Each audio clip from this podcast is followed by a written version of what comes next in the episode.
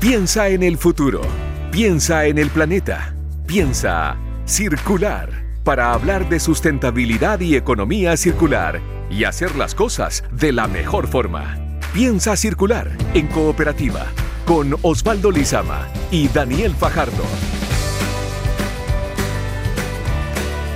Muy buenos días, ¿cómo están? Sean todos y todas bienvenidos a este nuevo capítulo de Piensa Circular este sábado 2 de julio. Al fin llegó julio. Daniel Fajardo, ¿cómo estás? Eh, oye, ah, eh, me imagino con el celular lleno de memes de julio, ¿no? Lleno, lleno. Algunos, algunos, los voy a bloquear y otros no. ¿va? Voy a hacer un filtro. Oye, sí están, están de moda ahora que llegó el mes de julio, estamos ya pasamos la, mitad del año, estamos en pleno invierno, eh, pero nosotros seguimos estoicos acá en cooperativa para este programa Piensa Circular, que recordemos Daniel, eh, duramos hasta las 11 de la mañana, tenemos una hora de duración, así que tenemos harto contenido por delante.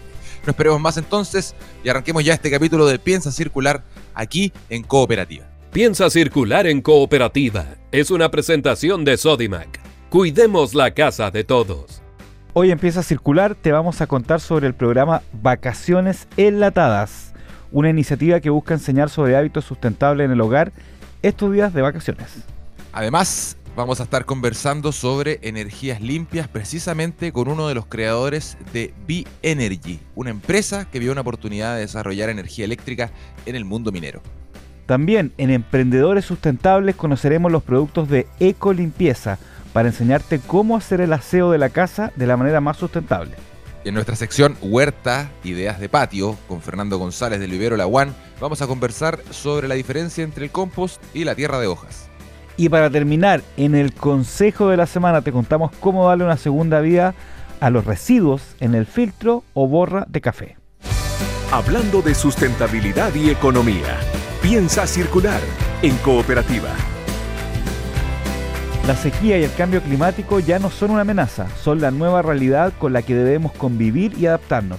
Sí, el clima en el mundo cambió y nosotros, ¿cuándo vamos a cambiar? Del aporte de todos y de todas depende cuidar nuestra agua y asegurar su futuro. Cada gota cuenta, aguas andinas. En Coyahuasi lideran con pasión un negocio de excelencia para fortalecer el desarrollo integral de Tarapacá. Es así, y como junto a la Corporación Municipal de Deportes de Iquique han retirado más de 100 toneladas de residuos de las playas de Iquique. Coyahuasi, somos mucho más que cobre. Vamos a hablar sobre energías limpias, particularmente de energía solar, un recurso en el que Chile puede potenciar un liderazgo. B-Energy es una de las empresas emprendedoras que apostaron por utilizar energía solar y vieron en la minería una oportunidad. Se han dedicado al desarrollo de equipos de iluminación móvil con energía solar. Para saber más de su trabajo estamos con Matías Vega, socio fundador de B-Energy. Bienvenido Matías, ¿cómo estás? Hola Osvaldo, hola Daniel, ¿cómo están ustedes? Bien, súper bien, gracias. Bueno, Matías, sabemos que Chile es uno de los países eh, que tiene mayor radiación solar, ¿no es cierto?, en el mundo, especialmente todo lo que es el norte de Chile, por eso es que hay tantas inversiones y tanto entusiasmo en la energía solar. Eh, dentro de ese contexto, cuéntanos cómo nace eh, B-Energy. Mira, nosotros partimos el año 2013 con una empresa de iluminación LED. Éramos tres compañeros de la Universidad Diego Portales. Y la empresa de iluminación LED nosotros la enfocamos a la minería. Eh, desde ese año eh, nosotros empezamos a conversar con nuestros clientes y eh, empezaron a, entrar, digamos, temas de soluciones solares y nosotros empezamos con postación solar fija, de estos típicos alumbrados públicos que se ven en la calle ahora más comúnmente con paneles solares y baterías. Y ahí partimos eh, nosotros como para entrar en confianza con, energía solar en términos de lugares donde están más aislados, porque es muy difícil canalizar eh, la corriente hacia, no sé, el desierto. Y dentro de eso, eh, uno de nuestros clientes nos dijo, oye, ¿por qué no, no homologan nuestras torres diésel y las pueden convertir en, solar? Y nosotros, bueno, tomamos el desafío y en el año 2018 nosotros hicimos el, el primer el primer producto de una torre solar de iluminación. Y hasta el día de hoy estamos eh, vendiendo este producto que no sé si conocen ustedes que son las, torres diésel, que son estas típicas que están ahí eh, en faena o en camino. Que son, cuéntanos cuéntanos de eh, qué se tratan las torres diésel para entenderlo mejor. Mira, las torres diésel son, son torres que se ven normalmente en camino, en pavimento, en constructoras que son para, para iluminar durante, durante la noche y que son 100% abastecidas de, de, de diésel, no, no, tienen energía eléctrica y tiene la, la facilidad de, que sean, se mueven, porque por ejemplo en el camino van haciendo el camino y a medida que van avanzando la, la obra van moviendo la torre. Al igual que en, en las faenas mineras, eh, por ejemplo, tienen una obra de dos años, después cuando tienen que sacar todo, digamos, toda la, implementación de la obra, eh, se llevan sus torres diésel. Nosotros hacemos lo mismo, pero con energía solar.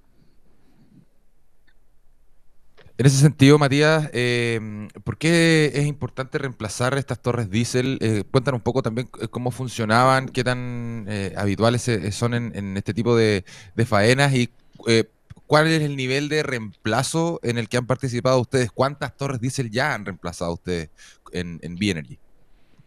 Mira, nosotros llevamos aproximadamente 100, 100 torres vendidas y ahora estamos en un proyecto que, a ver, en, términos de, de, números, las torres diésel que, que, existen actualmente o que hay en, la minería se estima más o menos que estamos hablando de 5.000 a, a 6.000 torres diésel.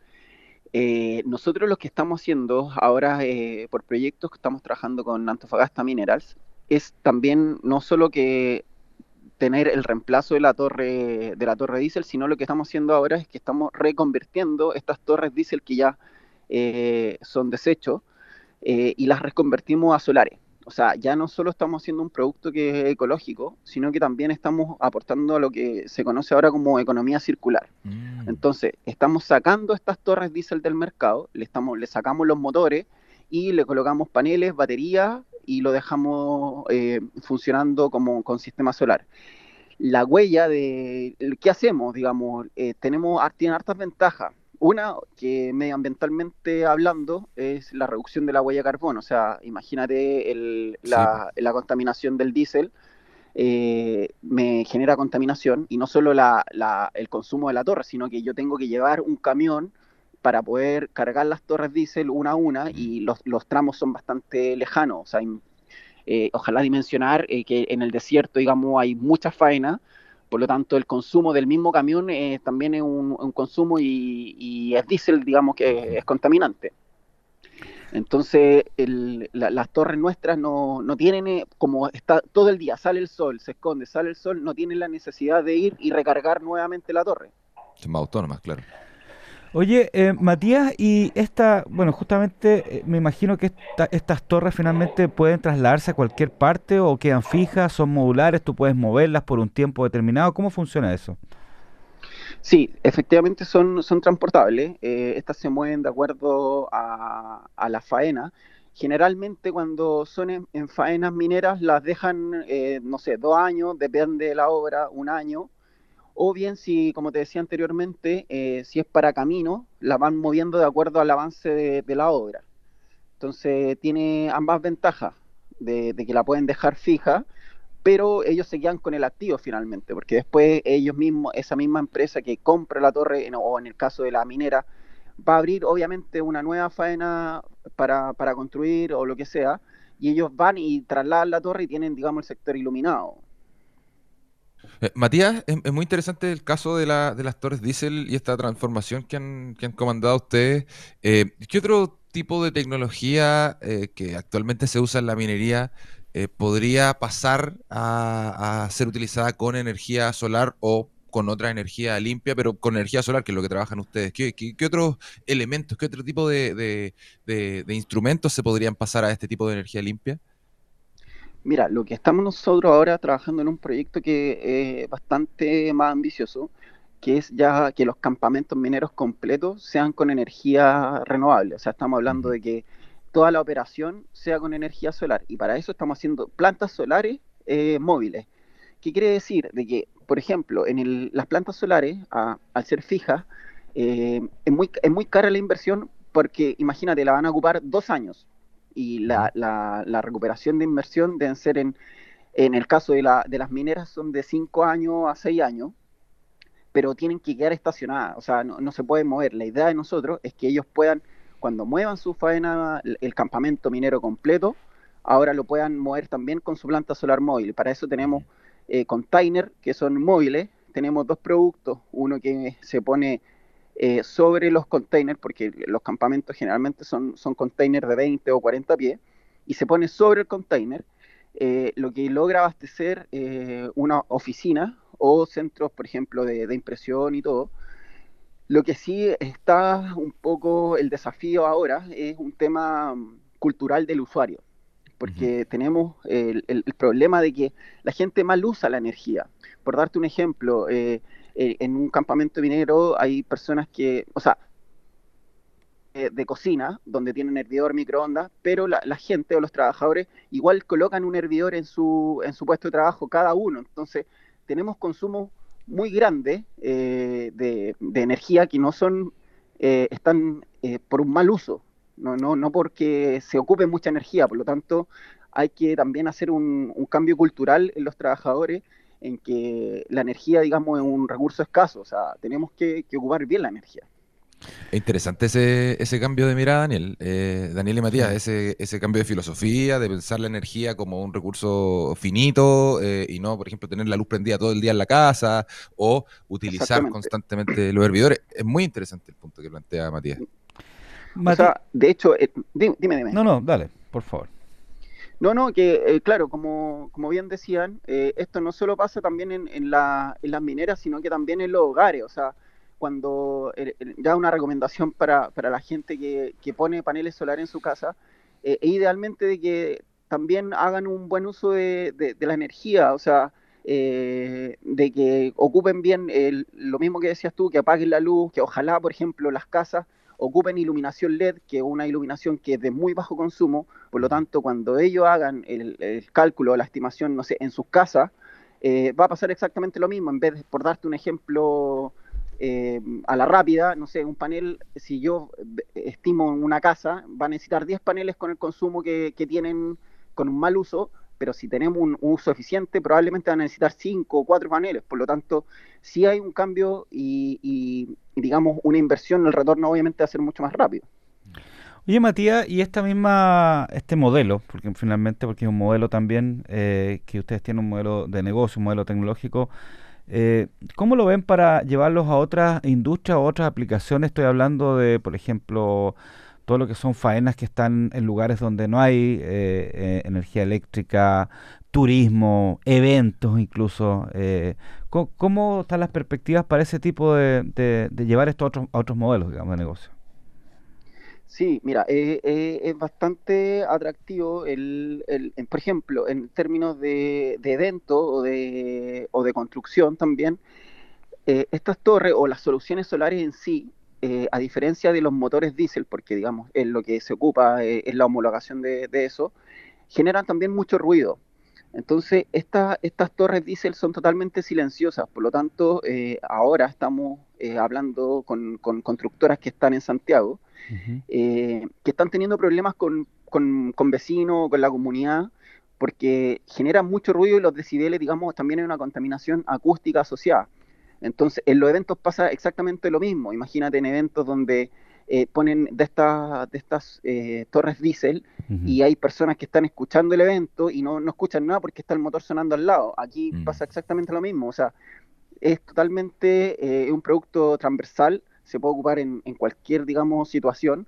Obviamente nosotros apuntamos a la minería, que son hoy día lo que ellos están, eh, son los número uno o los líderes, digamos, en, probar esta energía renovable. Tenemos el caso, por ejemplo, muy reciente de, Ventana, de que sí el, la, minera o Codelco en este caso está preocupado del medio ambiente y ellos están, digamos, apostando fuerte en energía renovable. Por eso, digamos, estamos aprovechando nosotros esa oportunidad para poder ingresar eh, al mercado y digamos que eh, la gente pueda confiar también en, las soluciones eh, renovables.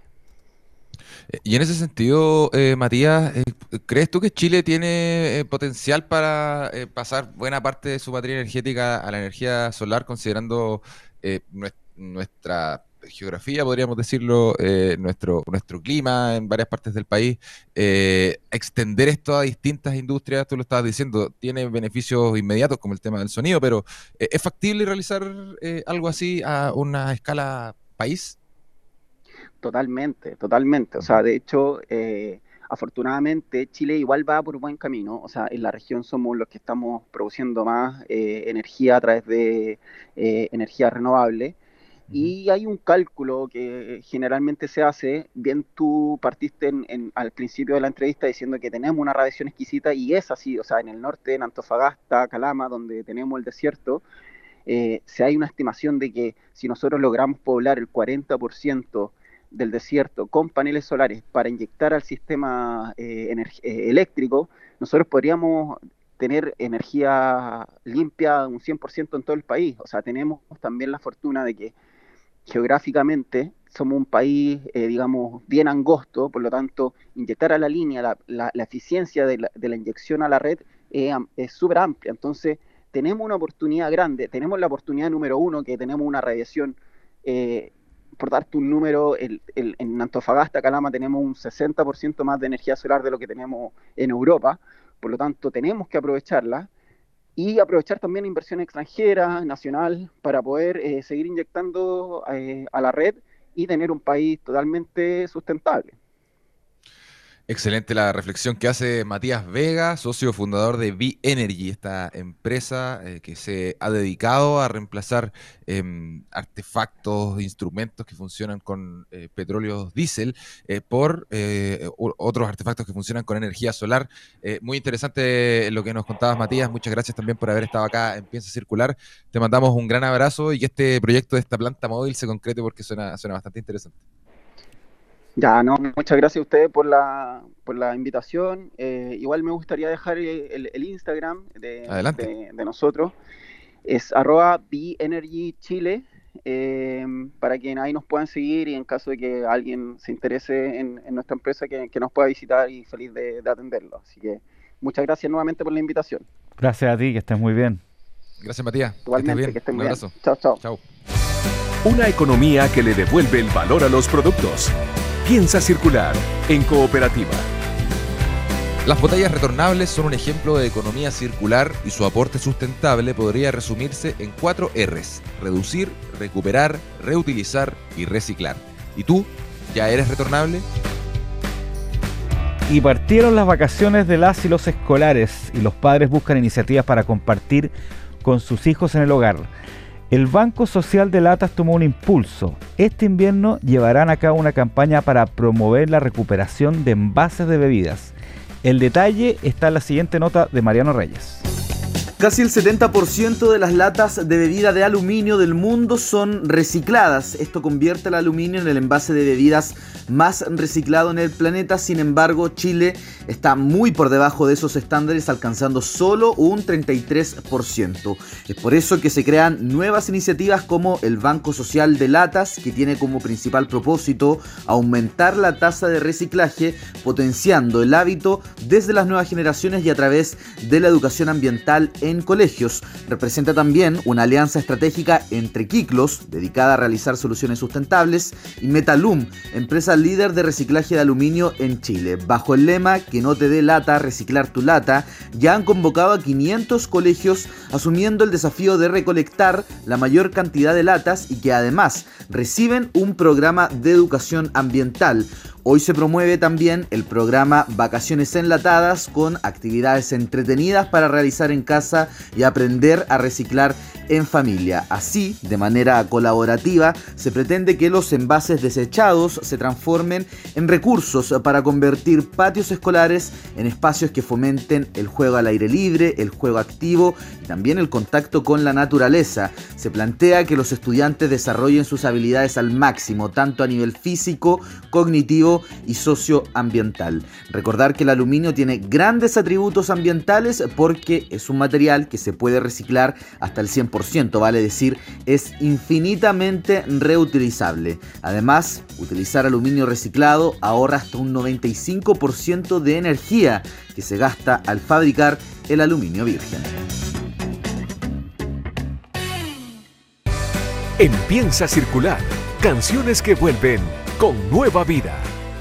Momento de la música empieza a circular, Daniel, y vamos a escuchar un clásico, un clásico que escribió Víctor Jara. Eh, a fines de los, de los 60, principios de los 70, Plegaria a un labrador, pero en una versión que hizo Chancho en Piedra en el 2011, en su disco Otra Cosa es con guitarra. De hecho, hicieron ahí, Daniel, un ejercicio súper grande de reciclaje. Eh, hicieron casi 20 covers de compositores y compositoras chilenos. Eh, muy bueno el disco, muy bien entretenido, de distintos ritmos, y quisimos destacar esta rockera versión de Plegaria a un labrador, que a todo esto también tiene una excelente versión cantada por Cecilia, Cecilia la Incomparable no sé si la has escuchado alguna vez. La vamos a poner algún día acá en Piensa Circular. Ya pues, vamos a escuchar entonces Plegaria a un labrador en eh, la versión de Chancho en Piedra acá en Canciones con Nueva Vida en Piensa Circular. Em, ya volvemos, no se vayan.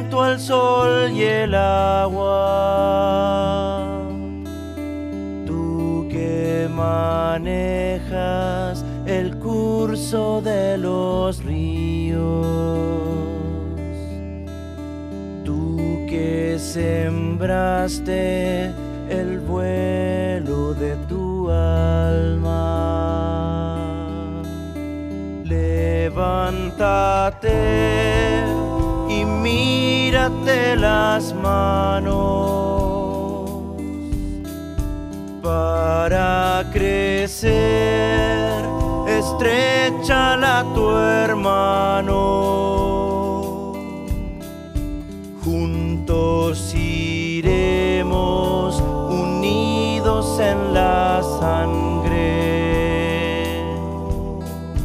Hoy es el tiempo que puede ser mañana.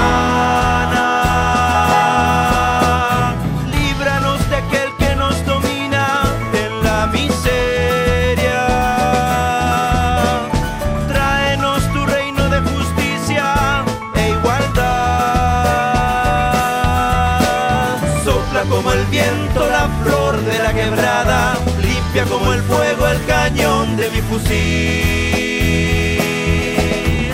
Hágase por fin tu voluntad aquí en la tierra.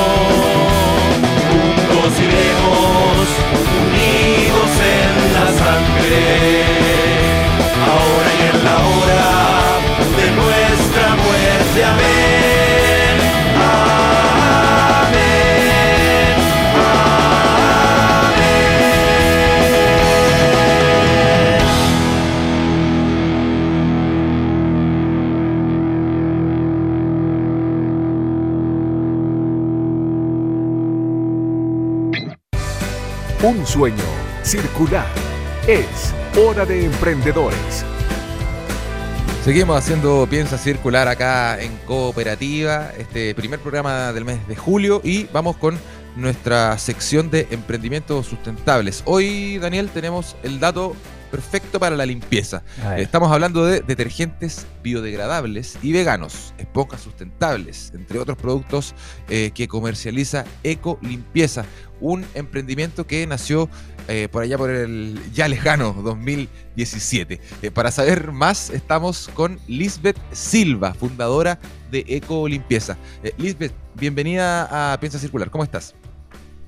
Hola, buen día. Muchas gracias por la invitación. Gracias a ti, Gracias a ti por, por, tomarte el tiempo de estar acá, Lisbeth, eh, de hablar de tu emprendimiento. Cuéntanos un poco cómo nace eh, Ecolimpieza allá en el 2017. Recuerdo yo una época distinta, no, no, no, no, no sé si eh, se hablaba tanto de limpieza eh, ecológica en aquella época. Cuéntanos un poco los orígenes de, de este emprendimiento. Sí, eh, es cierto, pareciera que fuese eh, no hace tanto tiempo, pero en verdad que increíble cómo ha avanzado ese tema y, y en ese momento no, de verdad que como un detergente biodegradable o ecológico, no, mm, como que mucha gente, y bueno, todavía hay personas, pero en ese entonces fue más como que no, no sabían cuál era la diferencia, por qué ecológico, si tenemos tanto detergente en el retail, eh, nacen estos productos. Em, eso en ese sentido ha ido mejorando, porque hoy en día hay más información, la gente quiere saber, entiende también mucho ya eh, cuál es la diferencia y por qué es mucho mejor utilizar un producto que además puede reutilizar el agua para regar las plantitas, sobre todo ahora con el tema de déficit de agua que hay, entender la cantidad de químicos que tiene un detergente común de un supermercado, qué son ciertos químicos también, qué daños pueden provocar no solo al medio ambiente, sino a nuestra salud. Entonces, eh, eso es todo un trabajo que los emprendedores verdes han estado haciendo de poder retroalimentar a la población con respecto a esos temas que mm, para, para muchos todavía incluso es, es nuevo. Y, y Lisbeth, em, ¿por, qué, ¿por qué empezaste a hacer esto, digamos? ¿Lo hiciste con otras, empezaste a hacerlo con otras personas? ¿Cómo nace un poco la motivación y, y cómo empezó, empezaste a ofrecer estos productos al principio? Sí, eso siempre es como entretenido en un emprendedor, porque finalmente parte por una necesidad propia. Eh, bueno, una de las características que yo tengo y que muchos emprendedores a lo mejor lo tienen, que soy muy curiosa. Y bueno, eh, empecé a tener problemas de salud y también eh, eh, mi segundo hijo nace con un tumor. Y ahí empecé como también a, a buscar desde este, este proceso traumático, como entender las causas de de repente estas enfermedades que no entendemos o estas alergias. Y de ahí yo empecé a hacer un cambio en mí, eh, en llevar un estilo de vida su- sustentable, dejar, por ejemplo, muchos plásticos que yo utilizaba en mi cocina, empecé a cambiarlo, eh, conocer sobre algunos términos y, materiales que son tremendamente nocivos, que hoy, en día también están. Y entre eso estaban los productos de limpieza. En los productos de limpieza hay muchos, muchos químicos que generan gran daño a la salud. Y no solo a la salud, sino también al medio ambiente. Y en esa búsqueda, para mí, porque ya no quería usar los típicos detergentes, eh, de repente mm, compré más de lo necesario en una marca totalmente alternativa y empecé a vender mis primeros productos, que no eran los tradicionales del retail y que eran biodegradables. Y eso, al pasar el tiempo, empecé a querer desarrollar mi propia marca, a trabajar con mis propios productos, a hacer algo totalmente diferente. Y de ahí ya le empezamos a dar más forma y cuerpo ya a la marca en sí como ecolimpieza. Eh, Y al principio, Lisbeth, ¿cómo fue eh, la recepción de estos productos por parte de la gente? Nos contabas hace un ratito que eh, en aquella época, en 2017, no, no, no se hablaba tanto de esto, no era tan conocido. ¿Cómo le explicabas a la gente tú las diferencias, los beneficios que tienen estos productos biodegradables? Eh, cuéntanos un poco cómo fueron esos, esos primeros acercamientos con tus clientes. Sí, al- en un inicio fue por WhatsApp, así empecé a vender por WhatsApp a mis conocidos. Eh, también les decía mucho a las personas que me devolvieran los envases, porque siempre hicimos la retornabilidad del envase. Y para mucha gente era súper extraño. Mucha gente no nos devolvía los envases porque encontraban que era como raro devolverme algo que ellos habían utilizado. Entonces eso costó mucho. Yo decía, no, si hay que reutilizarlo em, y explicar cada cosa, porque es todo muy distinto.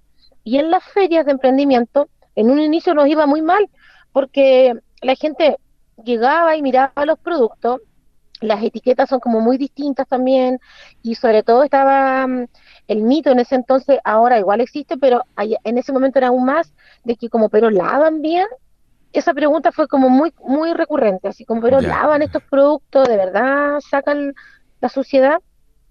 Y reutilizar el agua fue como un choque, era como, de hecho nosotros en un inicio teníamos un detergente que tú podías lavar y no necesariamente enjuagar la ropa. Y eso fue mucho más difícil, nos costó mucho vender eso, porque eso sí que la gente, yo creo que todavía no, no está preparado como para no enjuagar la ropa, todavía cuesta un poco eso. ¿Cuál sería en este momento tu, tu, público objetivo, por ejemplo? ¿A, a, quién, qué tipo de perfil es el que, el que te compra estos productos? Sí, mira, mayoritariamente son mujeres. Las mujeres en Chile siento que mm, llevan la delantera con respecto a cuidar el medio ambiente. Son, han sido mucho más como conscientes. De hecho, eh, lo que sí también está relacionado a una edad. Eh, siento ah, que es más millennial mi público. Y incluso chicos muy jovencitos quieren, pero más que nada ellos incitan a los papás que compren. Eso no ha pasado mucho, como que hemos llegado de repente a dejar algún pedido y hay señoras que nos dicen, oh, ya quería conocerlo porque mi hijo me ha hablado tanto de ustedes que tengo que cambiarlo. Y porque la gente más de edad, la verdad que les cuesta mucho más hacer un cambio. Ya llevan años usando el, su, detergente de toda una vida, entonces no lo van a cambiar por algo que ni siquiera conocen. más, más que nada están los millennials y mujeres, ese es como el público, pero también personas como que les gusta mucho el aire libre, que quieren una vida sana, que entienden que, por ejemplo, porque hay que comer ciertos alimentos, ya están dejando de comer a otros. Son personas que buscan como una mejor mejora en su calidad de vida. Ese es como el público en realidad. Lisbeth, eh, al principio hablábamos de que eh, tienen ahí en Ecolimpieza detergentes biodegradables, tienen esponjas sustentables. Eh, cuéntanos un poquito, detállanos cuál es más o menos la gama de productos que manejan ustedes y cómo se abastecen para, para conseguir estos productos, si es que los compran, si es que los fabrican, si es que son reciclados. Cuéntanos un poquito de eso. Mira, nosotros lo que, lo que yo hice fue externalizar el desarrollo de mi producto a través de una empresa, un laboratorio ellos desarrollan para nuestra marca. Eso es acá en Chile, tiene eh, todo tiene manufactura chilena.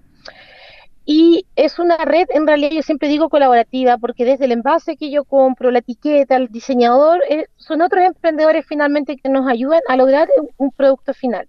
Tenemos una línea que parte desde un detergente de ropa, está la balosa, limpia piso, hay un ambiental, eh, y esos, bueno, y hay otros productos que ahí les voy a comentar después, pero son como una línea muy chiquitita, que es como lo básico para limpiar tu casa.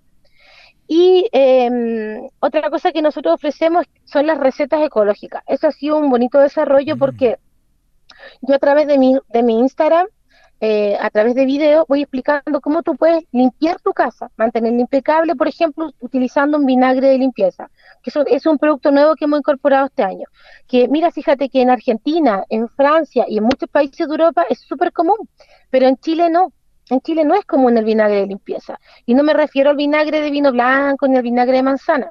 Es un vinagre que es un fermentado del alcohol etílico, viene de la caña de azúcar es mucho más ácido, es totalmente transparente y se utiliza para limpiar, no, no se consume, no es para el consumo humano. Eh, y ese, bueno, yo ahí muestro los videos, cómo tú utilizando ciertas recetas, proporciones, cómo lo combinas con agua, con bicarbonato, con limón, tú tienes un resultado, pero 10 veces mucho mejor que utilizando un producto del retail no daña el medio ambiente, no daña la salud, no genera gases tóxicos, no daña tus manos, puedes utilizar un montón, un montón de recetas geniales. Por ejemplo, tenemos cómo hacer una crema de limpieza, cómo limpiar y sacar esas manchas de óxido en, tu eh, lavaplato, cómo limpiar un baño con bombas efervescentes, y así un sinfín de, de recetas. Y nosotros vendemos también estas recetas que la gente puede hacerla en su casa y ahora estamos vamos a lanzar prontamente un recetario con todas estas estas recetas que nosotros hemos ido compartiendo a través de las redes sociales, que son recetas caseras.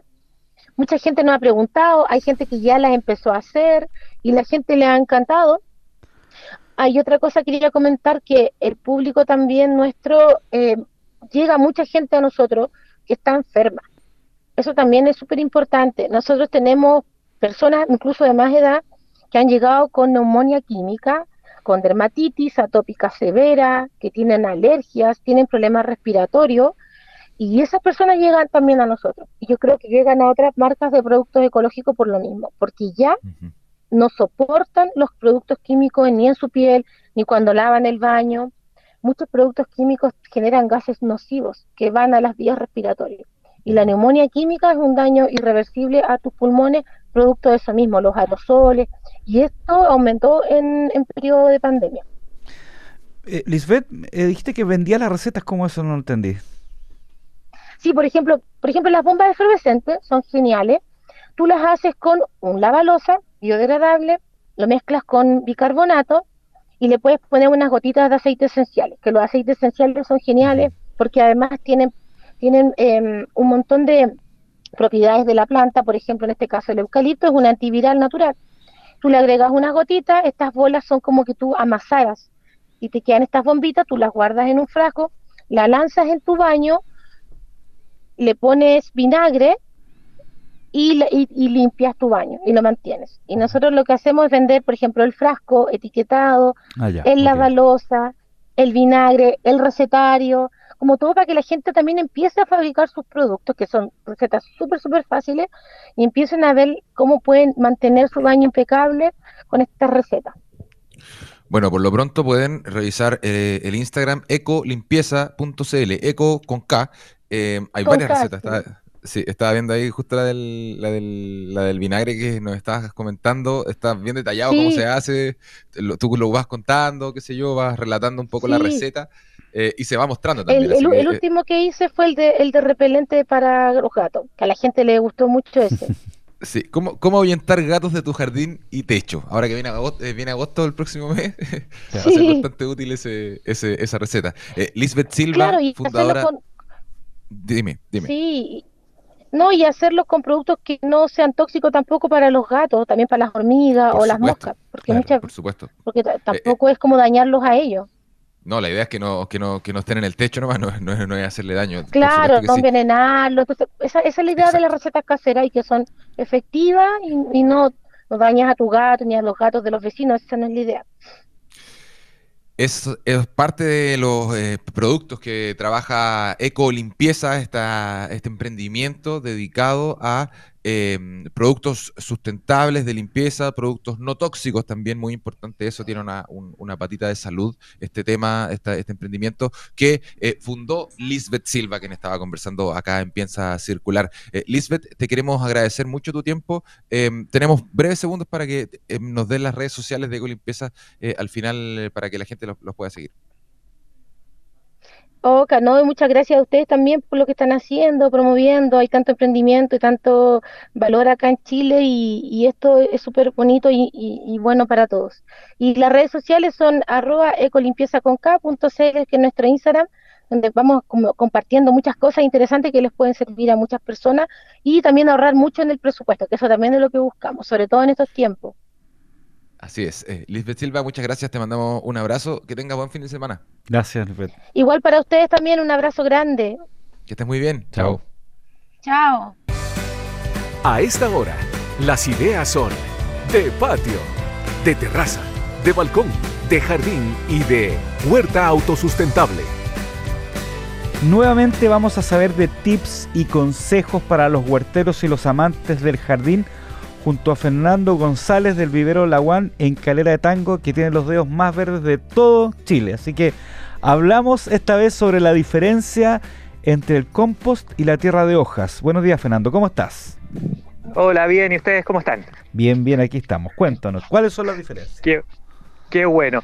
Mira, nosotros tenemos un concepto acuñado en nuestro, eh, eh, eh, en el, en el inconsciente colectivo que es la tierra de hoja para el jardín, que es lo mejor y todo el cuento.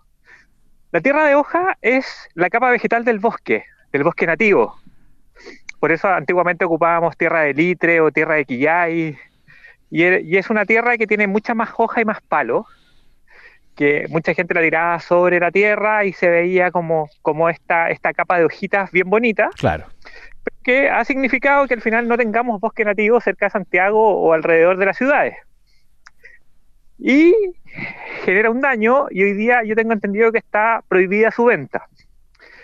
Pero tenemos algo tan maravilloso como el compost, que al final es el mismo proceso, pero hecho por el hombre, en donde nos hacemos cargo de nuestros desechos vegetales o nuestros desechos orgánicos eh, y los convertimos en una tierra o en un sustrato bueno para utilizar en nuestro jardín y nuestra huerta.